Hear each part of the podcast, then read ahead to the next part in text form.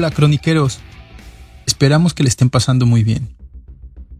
Esta vez vamos a platicar sobre los acontecimientos sucedidos en el día del Culiacanazo. El 17 de octubre del 2019 se llevó a cabo esta operación y recientemente se ha cumplido el primer aniversario de ella. Así que vayamos a los datos. En base a las declaraciones, investigaciones y evidencias durante el juicio que se lleva a cabo contra el ex líder del cártel de Sinaloa, Joaquín Guzmán Loera, alias El Chapo, se ha obtenido información sobre el involucramiento de parte de sus familiares, específicamente de algunos de sus hijos, en las actividades delincuenciales de dicho cártel, como la elaboración de drogas sintéticas, homicidios, enriquecimiento ilícito, entre otros. No es sorpresa decir que, ante la detención del Chapo, sus hijos han asumido el cargo de parte del cártel de Sinaloa, lo cual ha provocado, según diferentes versiones, que exista una ruptura entre el Mayo Zambada, otro de los legendarios líderes de dicho cártel, y los Chapitos, en especial Jesús Alfredo e Iván Archibaldo. Los factores son varios, pero uno de los que mayor peso tiene se debe que al parecer durante la operación de captura contra Ovidio Guzmán, los hijos del Chapo solicitaron apoyo al Mayo para que participara con su gente. Sin embargo, el Mayo se rehusó a participar, lo cual solo ahondó en el distanciamiento dentro de las filas de ese cártel.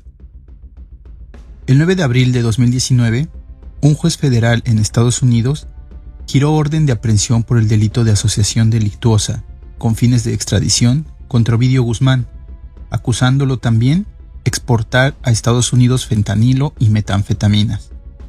Después de todos los trámites correspondientes durante cinco meses, el 8 de octubre por fin se solicita apoyo de la Sedena para ejecutar dicha orden, debido al altísimo grado de peligrosidad de Ovidio Guzmán. La responsabilidad de la captura caería en los hombros del Grupo de Análisis e Información contra el Narcotráfico, integrado por elementos elite de la antigua PGR, Policía Federal, Sedena y CEMAR, es decir, un grupo multidisciplinario y altamente secreto y calificado.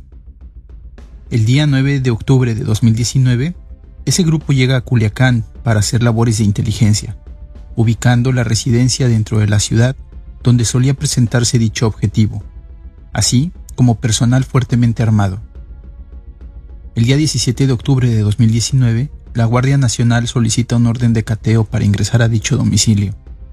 A las 3 de la tarde, Ovidio Guzmán hace su arribo al domicilio, pudiendo así confirmar su presencia en dicho inmueble. Inmediatamente, los miembros del GAIN rodean el inmueble y lo toman por asalto, pudiendo detener al interior y sin un solo disparo a este miembro de la familia Guzmán. Treinta minutos después, dan inicio a las agresiones por parte de los delincuentes contra personal militar que participaba en el operativo. La operación se encontraba planeada con un círculo primario de seguridad en las proximidades del inmueble donde se capturó Ovidio, y también estaba planeado que hubiera un segundo anillo perimetral o externo de seguridad, el cual nunca se pudo concretar, ya que el personal que se supone debería asistir en la seguridad perimetral fue agredido en las calles de la ciudad en diferentes puntos, generalizándose así los tiroteos por toda la ciudad de Culiacán entre las fuerzas militares y los grupos de sicarios que se movían en células de 30 a 40 individuos, utilizando tácticas militares, también los criminales. En el círculo externo estaba contemplada la participación de personal del 94 Batallón de Infantería de la Novena Zona Militar, de la 24 Compañía de Infantería No Encuadrada, así como del Tercer Batallón de Operaciones Especiales de la Guardia Nacional. También se encontraba contemplada la participación del 110 Batallón de Infantería. El plan original estaba pensado en trasladar por tierra al objetivo, hasta el aeropuerto, lo cual constituía para nosotros el primer reto y a nuestro parecer el primer desacierto ya que ese traslado es de 12 kilómetros a través de la ciudad de Culiacán, lo que iba a suponer una especie de pista de campo traviesa para el equipo de extracción. Cuando se confirma la captura del objetivo, a las 3.30 de la tarde aproximadamente, se le pide que solicite a las fuerzas criminales que ya estaban intentando liberarlo que detengan su accionar en dicha llamada. Según reportes de inteligencia, en la misma llamada, uno de los hermanos de Ovidio rechazó la petición y amenazó con actuar en contra de las familias de los militares en Culiacán. Es a esa misma hora que se comienzan a dar las primeras bajas del ejército.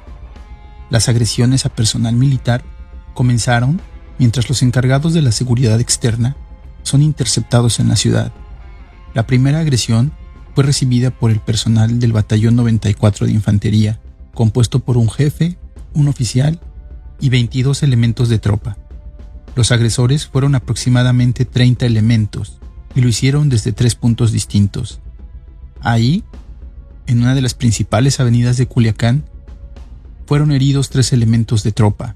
Uno de ellos perdió la pierna en ese enfrentamiento, justo frente al restaurante El Farallón. En ese punto fueron apoyados por la policía municipal. En otro punto, el convoy que se dirigía a prestar apoyo en el mismo perímetro secundario, el personal de la Guardia Nacional que iba a estar apoyando desde el estadio, se topó de frente y de costado con criminales. Un jefe, un oficial y 33 elementos de tropa eran los que componían este convoy. En el lugar, lamentablemente fallece un elemento de la Guardia Nacional al ser alcanzado por un disparo de un fusil Barrett calibre 50, siendo heridos también ocho elementos de tropa y un oficial. La tercera agresión es contra personal del 110 Batallón, compuesto por un oficial, 19 elementos de tropa, los cuales recibieron fuego de aproximadamente 40 criminales. Ahí resultan heridos dos elementos. Grupos de sicarios que venían del norte de Culiacán, para ser exactos, de la zona de Guamúchil, toman la caseta número 10 y tratan de tomar prisioneros alrededor de 15 elementos militares que se encontraban ahí. Los elementos se repliegan hacia una loma boscosa, cercana, desde donde aguantan los ataques del convoy de delincuentes sin que se registraran bajas en las filas del ejército. En la caseta de Costa Rica había 21 trailers o pipas de combustible, 11 de los cuales estaban cargados de gasolina, ya que iban a abastecer diferentes gasolineras de la ciudad los otros 10 trailers venían vacíos ya que ya habían abastecido. Este convoy estaba siendo custodiado por dos oficiales y 24 elementos de tropa. Sin embargo, este personal no se encontraba participando activamente en la operación de captura contra Ovidio. Hasta ese punto llegaron aproximadamente 150 criminales, con ametralladoras, lanzagranadas, rifles de asalto, así como también granadas de mano usando a los civiles que se encontraban en la caseta como escudo para poder acercarse a los militares sin que estos pudieran disparar.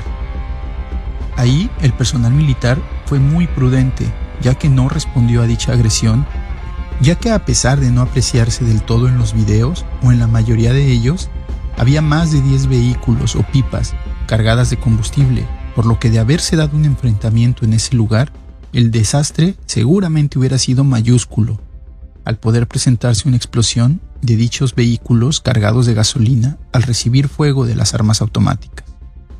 Así pues, los criminales retienen a un oficial y cuatro elementos de tropa. El resto del personal avisa la situación y solicita apoyo. En la zona militar, al recibir el reporte de que el personal que se encuentra en la caseta de Costa Rica estaba siendo retenido por criminales, el comandante sale en su apoyo dos oficiales y 47 elementos de tropa. Ahí son agredidos cuando se dirigen hacia dicha caseta, entre las calles de Sinaloa. El convoy recibió el ataque desde diversos puntos, pero nunca se detuvo a trabar combate, continuando en todo momento con el avance. Esta agresión se dio en las calles de México 68, Tulipán y Mezquitillo, pero como se dijo antes, no se detuvo el convoy militar a pesar de tener un elemento de tropa herido con la finalidad de llegar a apoyar a los elementos que se encontraban en la anteriormente mencionada caseta de Costa Rica. Otra agresión más se registró en la unidad habitacional 21 de marzo, donde viven familiares de militares. los delincuentes abren fuego e incluso lanzan granadas de 40 milímetros. Afortunadamente no explotaron, al no tener la mínima distancia hacia el objetivo. Ahí, en dicha unidad, se encontraba de guardia un elemento de tropa, cuidando un área donde había niños. Al escuchar las detonaciones, el sargento los pone a resguardo. Lamentablemente, en esas mismas acciones, el sargento es capturado por los delincuentes, los cuales también ingresan a los departamentos, los revisan para poder tomar rehenes. Afortunadamente las familias de los militares ya habían evacuado todas esas áreas por diferentes ventanas o habían escogido algunos escondites dentro de sus domicilios para no ser tomados como rehenes, por lo cual los criminales no pudieron capturar a nadie más. Al recibir la noticia de que la unidad habitacional está siendo atacada, el comandante de la 14 Compañía de Infantería no encuadrada se dirige a responder la agresión para proteger la unidad y es agredido mientras se desplazaba hacia dicha unidad pasando por las calles de México 68, Mezquitillo y Tulipán, que son precisamente las calles donde ya se habían encontrado previamente los delincuentes con el personal militar del otro convoy que también había pasado por ahí minutos antes hacia la caseta de Costa Rica. Este convoy de la 14 Compañía de Infantería no encuadrada se componía de un jefe, dos oficiales y 17 elementos de tropa. La primera agresión fuera de la ciudad de Culiacán fue en el crucero de Jesús María y fue contra un oficial y un elemento de tropa. Ahí había un retén de criminales, los cuales al registrar el vehículo se dan cuenta que son militares los tripulantes de dicho vehículo, ya que los dos elementos, aunque se encontraban francos, tenían un tarjetón para ingresar a las instalaciones militares, por lo que fueron retenidos. Otra agresión fue sufrida en el puesto de vigilancia El Refugio, el cual está en una estación de ferrocarril. La misión del personal que se encuentra ahí es supervisar el tren y ver que no se estén cometiendo ilícitos como transporte de mercancía o de personas en situación ilegal. Había ahí ocho elementos de tropa cuando llegaron los criminales. Ahí retienen a tres de esos elementos que participan en la revisión de los vagones de trenes y se los llevan con la finalidad de intercambiarlos más tarde. Esta acción fue observada por los restantes elementos que estaban verificando otra parte del tren, los cuales procedieron a dar aviso. En el fuerte, el cual es un destacamento que generalmente vigila una pista de aterrizaje para evitar que se le dé un uso indebido, ahí al recibir la noticia que sus compañeros están siendo retenidos en el refugio, salen en apoyo 12 elementos de tropa y solicitan apoyo de la Policía Municipal, integrando así una base de operaciones mixta, la cual más adelante es agredida por alrededor de 40 sicarios, sufriendo solamente daños en sus vehículos. Siendo esta la última agresión ese fatídico día del 17 de octubre en Culiacán. Sin embargo, nos gustaría hacer hincapié en diferentes acciones u omisiones de la autoridad, las cuales creemos que se pudieron ejecutar de diferentes maneras para poder llevar a cabo con éxito la culminación de dicha operación. Uno de los errores fue que el apoyo para seguridad perimetral partió de las instalaciones del ejército los cuales en una ciudad como Culiacán, que tiene una fuerte presencia del crimen organizado, todo el tiempo están bajo vigilancia. Recordemos que el crimen organizado emplea absolutamente todo el tiempo halcones, que son los encargados de avisar los movimientos de las diferentes corporaciones, ya sea policíacas o militares. A diferencia de lo que hizo el GAIN, los cuales llegaron a la plaza con un perfil bajo, en grupos menores de tres o en vehículos privados para evitar ser detectados. Se necesitó un elemento sorpresa, ya que un convoy que sale de las instalaciones militares no sorprende absolutamente a nadie, y los halcones dieron cuenta perfectamente de él. Además, el operativo fue planeado para ejecutarse a mediodía, y no arropados por la oscuridad que ofrece la madrugada que es cuando los criminales están menos alertas y se reduce el riesgo de poner a civiles en peligro. El objetivo tendría que haber sido extraído de alguna manera rápida y segura, pero la captura tan anunciada y la incapacidad para realizar quirúrgicamente el operativo hizo imposible concluirlo. El cartel de Sinaloa estableció dos perímetros de seguridad en las carreteras que conectaban con Culiacán y tomaron las cercanías del aeropuerto para frenar cualquier acción de apoyo. Bloquearon las calles de la ciudad con barricadas de vehículos incendiados, con ese mismo propósito. Las fuerzas federales habían cumplido con la misión de capturar a Ovidio. Sin embargo, el comando militar que tenía la misión de implementar el perímetro o la seguridad perimetral los dejó desprotegidos al no poder tomar sus posiciones como se encontraba establecido en el manual.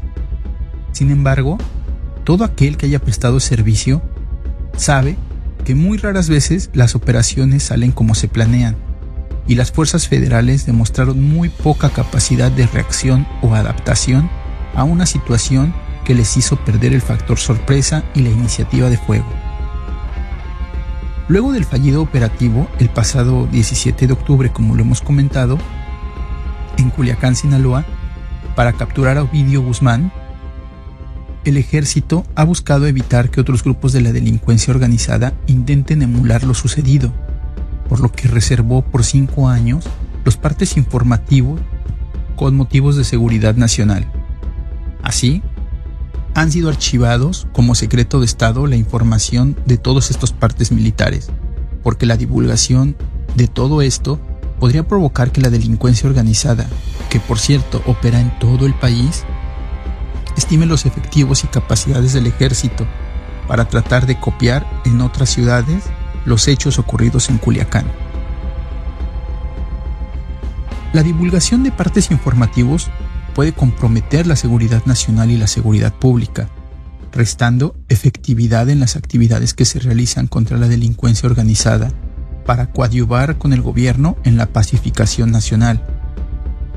Sin embargo, nosotros creemos que lo mejor para este tipo de operaciones es no involucrar a las fuerzas locales, sean de quien sean, incluidos elementos de la Armada o del Ejército que se encuentren adscritos a esas zonas militares o navales, con el fin de evitar filtraciones o fugas de información. Pensamos que el mejor modelo es aquel llamado de guerra asimétrica, ponderando el uso de inteligencia y fuerzas especiales en un breve espacio de tiempo, entrar y salir de la zona de combate usando la violencia de acción para inclinar la balanza a favor de las Fuerzas Armadas y aprovechar la noche el manejo y corte de suministro de comunicaciones, así como de aeronaves que puedan dar un soporte aéreo que se vuelve, de una vez por todas, un punto fundamental en dichas operaciones de alto impacto, que, aunque se pueden utilizar en áreas urbanas, se reducen la posibilidad de daños colaterales a la población civil debido a que la mayoría de las operaciones especiales se ejecutan de noche. Eso sin mencionar que las fuerzas federales tienen la opción de usar armamento anticarro, los cuales no tienen por qué ser tan dañinos para la población si se usan con una disciplina de arma, es decir, el empleo de armamento como el RPG contra vehículos blindados del crimen organizado que se usaron para romper el cerco en dichas operaciones. Todo este armamento puede dotar de una mejor capacidad de fuego a las fuerzas del orden, y al ejecutarse de noche reduce considerablemente el peligro a la población. Al mismo tiempo que las aeronaves de apoyo, al contar con visión nocturna, se vuelven mucho más aptas para operar contra el enemigo, reduciendo también su visibilidad al ser utilizadas en operación nocturnas y durante su empleo se navegaría en modo oculto, es decir, sin luces estroboscópicas o de navegación, para que se redujera la posibilidad de ser alcanzadas por fuego enemigo así como el plan de extracción.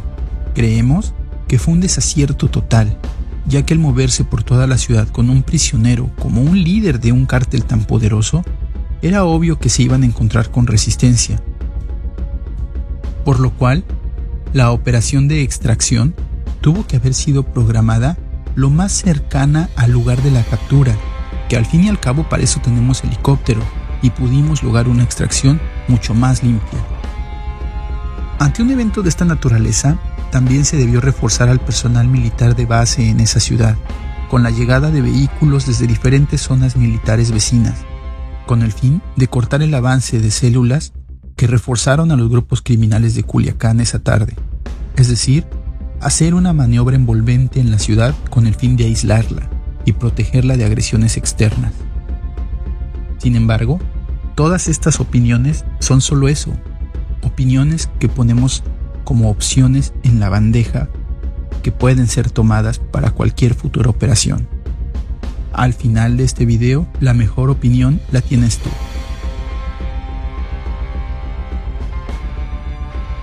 Si te gustó nuestro trabajo, nos ayudarías mucho suscribiéndote y si quieres que sigamos haciendo este tipo de informativo, déjanos tu like. Cuéntanos tu historia de guerra en el mail que aparece en pantalla. Síguenos en nuestras redes sociales y activa la campanita de notificaciones para que sepas cuando subamos nuevo contenido. Cambio y fuera.